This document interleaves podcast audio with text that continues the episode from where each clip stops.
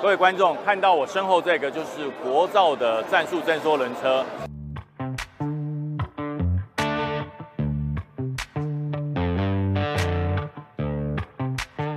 大家一定很好奇它的性能如何。大家如果看过《玩命关头》第五集，巨石强森的坐车，那是国外的，这是国产的，防弹可以防七点六二公里的这个子弹的射击，所以它具备了四轮传动。可各位可以看到哈，它上方的枪架，它不需要再透过人员向上，然后把整个人员暴露在战场之外，它是遥控的，它在整个车厢之内。可以透过环境的视讯找到敌人，遥控射击，自动装填。另外，大家可以看到后方升起的这一块，这是跟 OH58D 还有 Apache 等同相关规格的尾顶征收仪，它可以找到战场四周所有的景象，透过微波语音传到所有的指挥所里面。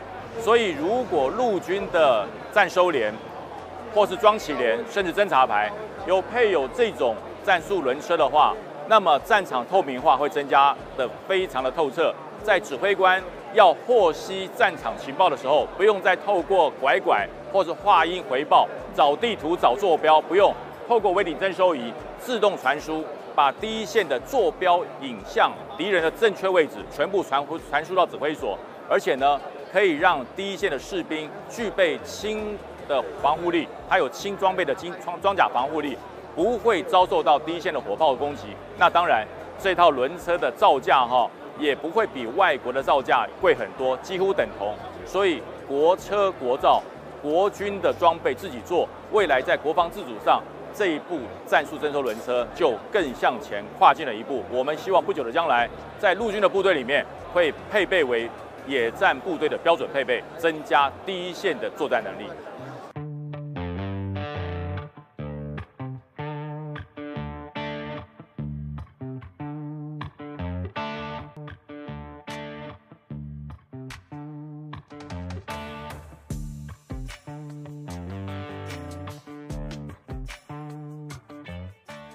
各位朋友，刚才我们看到了哈，我们国产自己研发的轮型战车，当然它有它的优点，也有它的限制，呃，那么就是要选择战场，在最佳的位置出现，使用最佳的武器，这就是一个武器的运用。那我们来看一看世界上还有什么次世代的战车，突破以前我们对于战车的三观，呃，这才能够称为次世代。我们先来看以色列。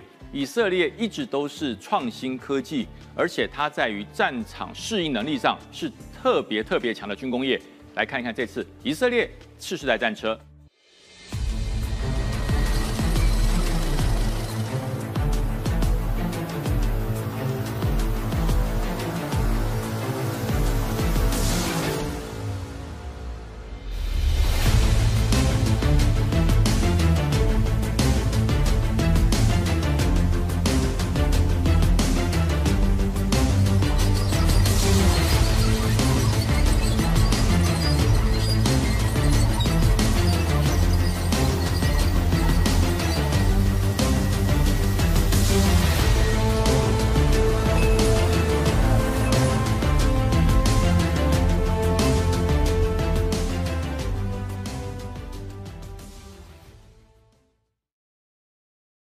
这个哈是以色列最新的雷霆战车正式服役哦，这不是研发中哦，正式开始服役。它跟一般的战车有什么不一样？当然，跟一般的战车最大的不同点在于数位交换。它跟 F 三十五，大家可以看哦，它用 AI 科技来改变了大家对于战车的看法，也就是大家以前认为战车就是光学，用眼睛用可见光。来对周遭的事物来做锁定、侦查，还有攻击。可是这一款雷霆新式的战车是用 AI 取代了很多。我这样讲，大家可能听得不是那么样的懂。大家如果有开过自用车的话，有没有发现有一种设备就是三百六十度环景？战车没有后视镜，战车也没有探出头来向后看。可是它要如何掌握战场外面的景况呢？对，没有错，就是类似三百六十度。环景的设施，而这个设施不是一个面板，这个设施是一个头盔。他把头盔戴在头上，可以整个战车前方、后方、左方、右方，甚至上方所有的景象，他都看得到。他只要随着他的头盔向左看、向右看、向上看，所有景象就会在他的头盔的显示幕上完全显现。也就是说，它的四周都是钢铁的钢板，可是呢，它的头盔却可以好像穿透钢板一样，可以看到外面的景象。这就是它用 AI 技术所产生的一种所谓的无死角头盔，让所有的驾驶人、上操作人会更明白外面的状况。那这样就够了吗？这样当然还不够。如果这样就不够微，不叫做 AI。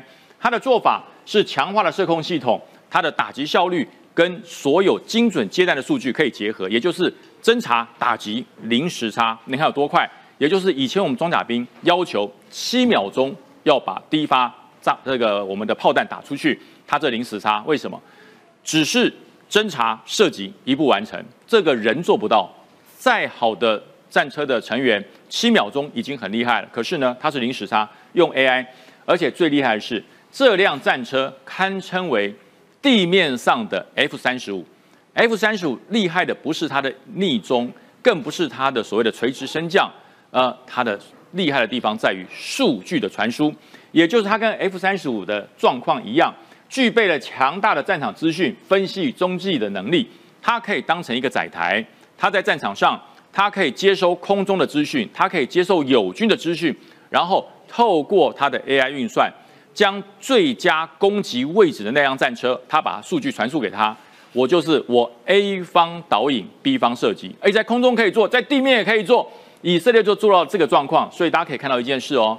这个战车还对于所有的战车成员做了一个百分之百的防护，也就是大家看到，它没有任何驾驶员的位置，大家可以看，没有驾驶员的位置，也没有任何呃这个什么周视镜啊，或是视窗没有，那怎么看外面呢？全部透过呃平面式的镜头，它的镜头是埋在里面，埋在里面啊，全部平面式的镜头，让所有驾驶手他不用探头出来，就可以减少伤亡。所以，我们这次在台北航太展看到我们的云豹的这个轮型战车，他们有遥控炮塔，这是整台车都不需要探头出来，全部是透过 AI 的方式，透过三百六十度环景的技术，包含了天顶上的飞机，它都看得到。所以这一款战车出现之后，以色列国防部就宣布了，我们现在开始将会逐步的汰换，搭载了最先进的。感测系统跟 AI 技术操作更加呃更加直接，就是可以让人车一体，不再需要说我在操控这台战车，而是把这辆战车雷霆战车变成驾驶兵身体的一部分，而且呢，它可以随时切换指挥等级。如果这辆车它的上级被击毁了，它立刻接替指挥，变成指挥车，就不会有在乌克兰战争在战争上面那种状况。俄罗斯的战车指挥官被击毁了，其他的战车群龙无首，鸟兽散。所以它有制动的方式，就是我可以转移指挥的模式。这就是整体 AI 的技术，把它融入了战场的一个特性。以色列够威，对不对？大家可以看，美国也本来是要准备抛弃整个战车，美国现在开始了次世代战车的计划，这就是艾布兰 X，也就是说。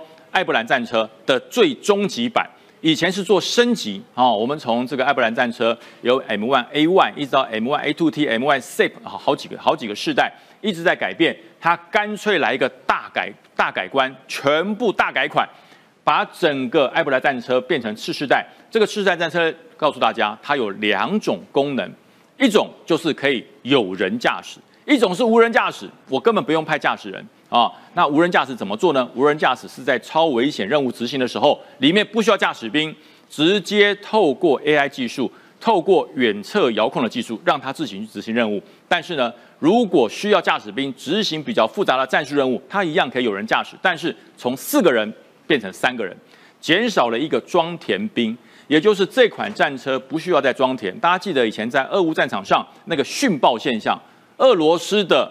这个自动装填是环状的，所以一个无人机炸弹丢下去，整个炮塔炸起来。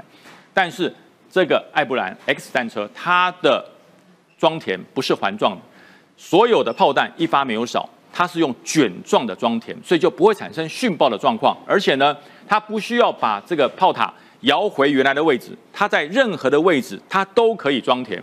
哦，也就是说，我告诉大家最大的改变在哪里？这个炮塔里面以前有三个人。车长、射手、装填手。现在这个艾布兰 X 四代的战车炮塔里面零人，一个人都没有。里面所有的装填、所有的瞄准、所有的操作都在前方的驾驶手里面。驾驶手里面有三个驾驶座，一个人负责驾驶，一个负责指挥与观测，另外一个人就是负责所有武器系统的操作。他不需再把头探出来，透过任何的光学仪器，一样是用三百六十度环景的模式，自动搜索、锁定、传输。所以也就这一款呃次世代的艾布兰战车 X 将会改变战场上面所有作战的模式。很多人讲说这个战车的计划哈，还不如做钢铁人的计划，就是什么干脆做机器人算了。可是呢，机器人的模式有很多种，人形机器人、战车型机器人。所以这种 X 世代的艾布兰战车应该叫做战车模式的人形机器人，但是它有全自动跟半自动，它有。无人执行任务跟有人载人执行任务的两种，所以未来的世代的战车不断的发展，未来的战场景况日益复杂，最好的武器、最好的武器系统就是让复杂的战场状况变得被非常的单纯，能够很容易的操控战场，看得到战场，看得穿战场，不会让战场迷雾，影响到整个战战争成员的一个思考模式。这就是用科技、用 AI 的技术。来取代人员决策速度较慢的一个缺点，所以大家未来看到次世代的战车，你会发现以后从军、以后从事作战的任务会更简单、更加明确。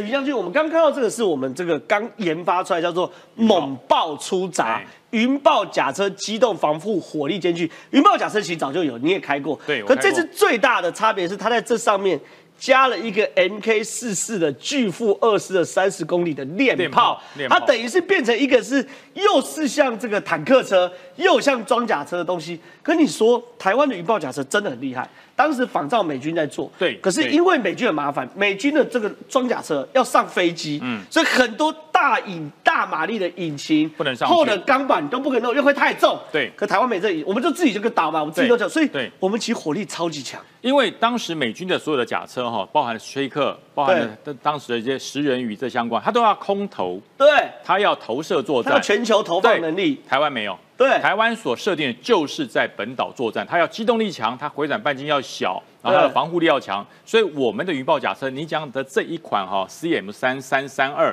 它大概都是在二十二到二十五吨之间。是那一般的史崔克二十吨以内，哦，大概十七十八就差不多。所以我们多了七八吨的空间。因为我们的装甲防护力够，而且它的装甲防护力复合装甲是可以更换的。对我被打到之后，我立刻可以更换。对所以它的防护力很够。另外我讲哦，我开过的还是前四轮转向的。你开过云豹甲车？我开过，我开过，它是前四轮转向，因为这个测评是由装甲兵学校跟步兵学校共同来实施对的，所以我们有测试过，它是前四轮，所以就是你在转弯的时候，我们一般的车子是前面两个轮子转。哦，你说这这这两个、哎这四个四个会一起转？四个轮子一起转，它是八轮驱动，四轮转向。对我开过的是原型车，对现在交车的是六轮转六向，轮转向，对，一二三，前面三对轮子同时转向，所以哎，它它的回转半径会很小，很小，它是以尾巴为主，这样这样转的，所以说哎，它回转半径降到八公尺对以下，非常小，非常小，比一般轿车多一点一点点而已。可是它很大哦，非常大一辆哦对，它的的这个尺寸跟一台一台卡车一样大，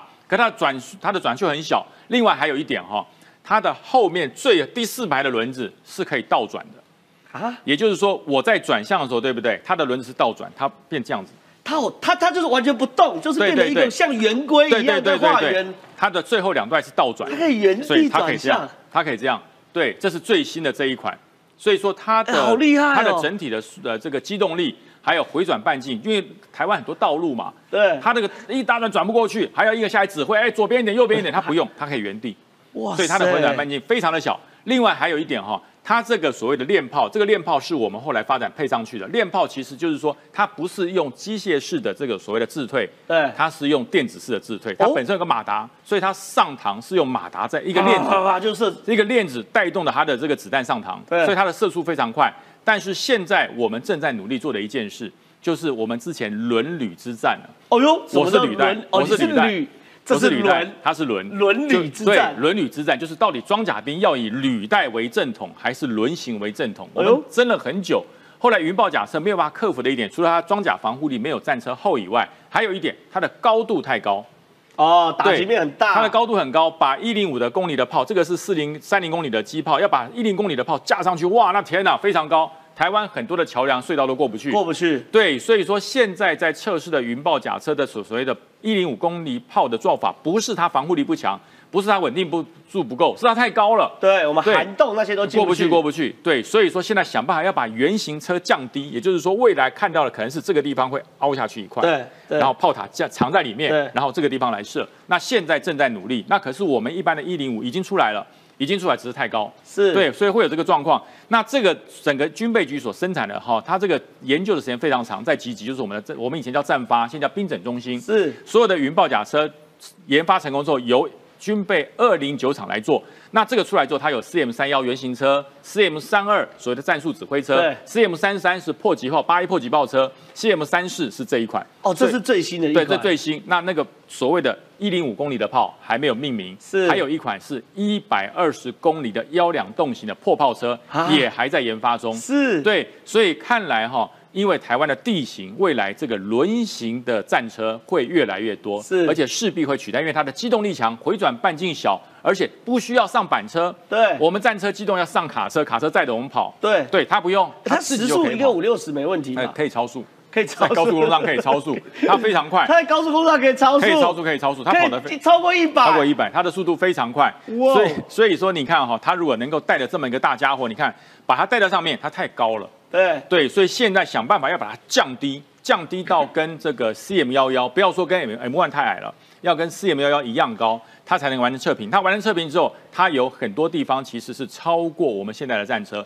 就是它的人不用出来，它是遥控炮塔。哦，对，他的人不用跑出来，对。他在里面可以直接你透过荧幕光是可以，它的机动性可以到时速一百，那是。那快速部署就有差了啊。它的防护力比美国的史崔克要强。对。美国的史崔克用五零机枪的穿甲弹可以打透，打得透，他打不透。因为什么？因为它是用核，你没有看错。哦，复合复合因为不是，它是用卫浴大厂合成。合成牌的开发的陶瓷装甲，复合式装甲可以抵御一百五十，就是这一块一块，对一块一块拴在上面，它被打破打裂了，拿下来可以立刻换。对对，所以说，而且前面也是哦，你看这一块一块，大家看起来是什么？这就是所谓的陶瓷装甲对，就是用这个方式，美国没有。对四千度，对哦，它就是防那个穿甲，它的造成了高温锥形装药，它可以给挡得住，所以说它的防护力都够强。好，非常谢谢于将军。我们川哥补充一下，没有四千度啊，四千度没有了。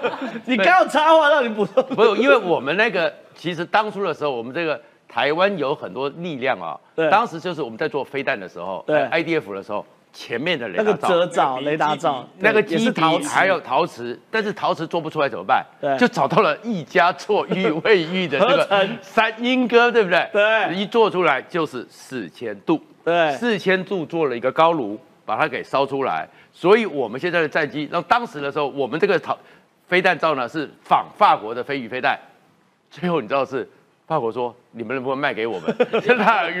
要买那个 陶瓷，然后后面呢对，现在呢是其实有很多时候国际上对我们国家的工业能力哦，都对我们了解，是。因为当时我们的国家还没想到可以做成装甲，没错。是 BAE 先跟我们下订单。哎呦，哎呦，所以我是说，其实我刚刚要补的就是说，其实台湾真的高手在民间，对连卫浴设备对都可以让习近平羡慕的要死。没有没有，都可以这是真的。我之前就跟他讲，我们那个飞弹的那个前面那个弹头啊，过去用美制的，有在试射的时候裂开，因为它一下从这个，比如说平地嘛，平地三四十度，现在中中午都很热，然后那个弹头更烫，一次射到高空变零下二三十度，它会裂开。后来他们最后找了半天，找到英哥的陶瓷厂做那个飞弹的弹头。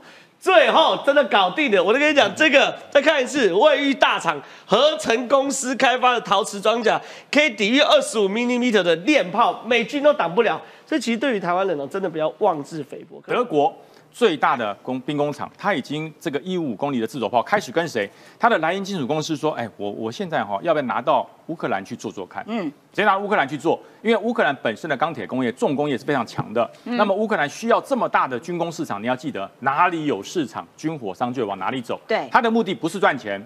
是要让全世界看到我的炮，嗯我的装备很好，嗯所以他往那边走。蓝鹰金属工厂一开始跟以色列比尔系统开发试射成功最新最新的一一五流行的这个自走炮。嗯，这种自走炮，第一个它的射速还有它的机动瞬间射快。非常快，所以它搭配了新的系统，自动化炮塔系统，而且具备自动装填，不用那边跳炮操，射手榴弹，榴弹好装进去，然后再撒，不用嗯，全自动。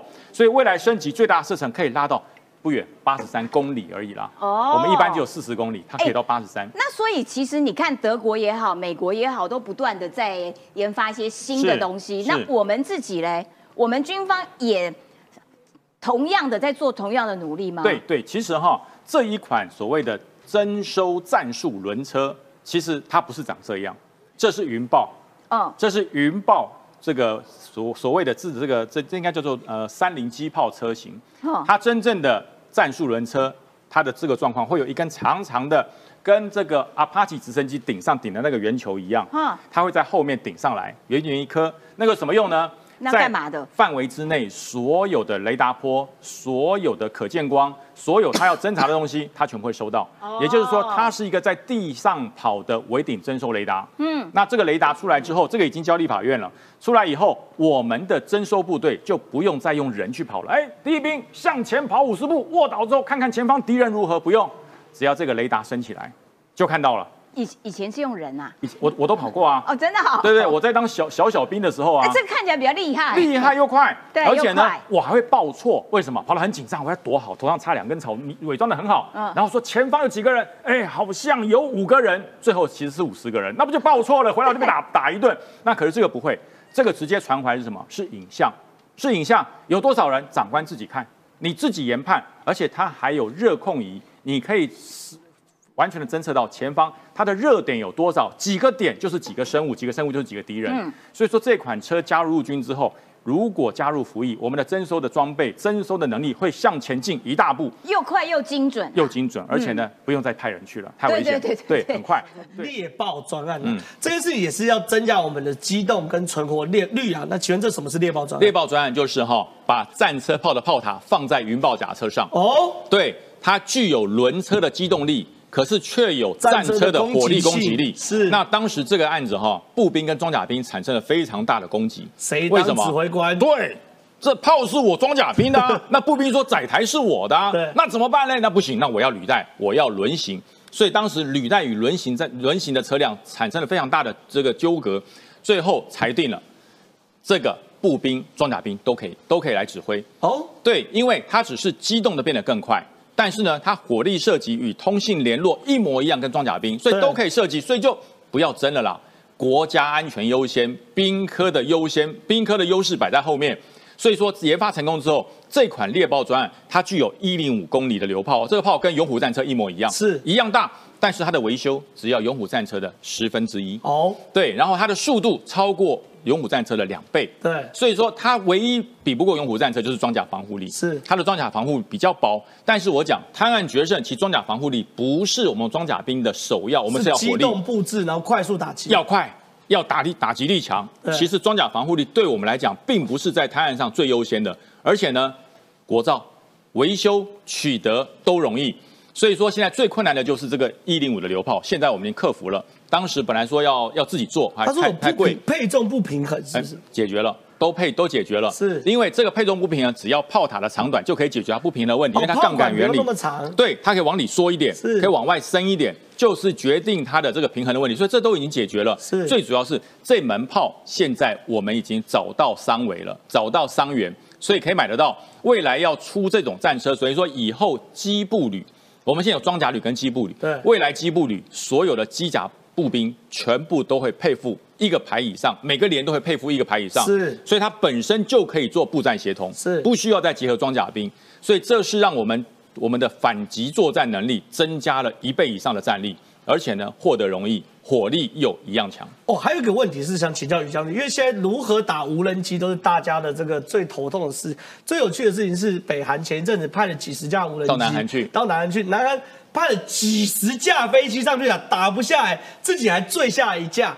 那无人机怎么解决？现在说三菱链炮可以摧毁无人机攻击，什么是三菱链炮？它真的可以打下无人机？它的第一个射速快，是它的射速快，故障率低，最主要是它的炮塔是遥控无人炮塔，可以跟雷达结合，这是哦最重要的。哦因为你用人去瞄不好瞄，它有误差，而且有这个视距视角差。但是你遥控炮塔结合雷达去打，就等于说雷达指示你几度，它就打几度。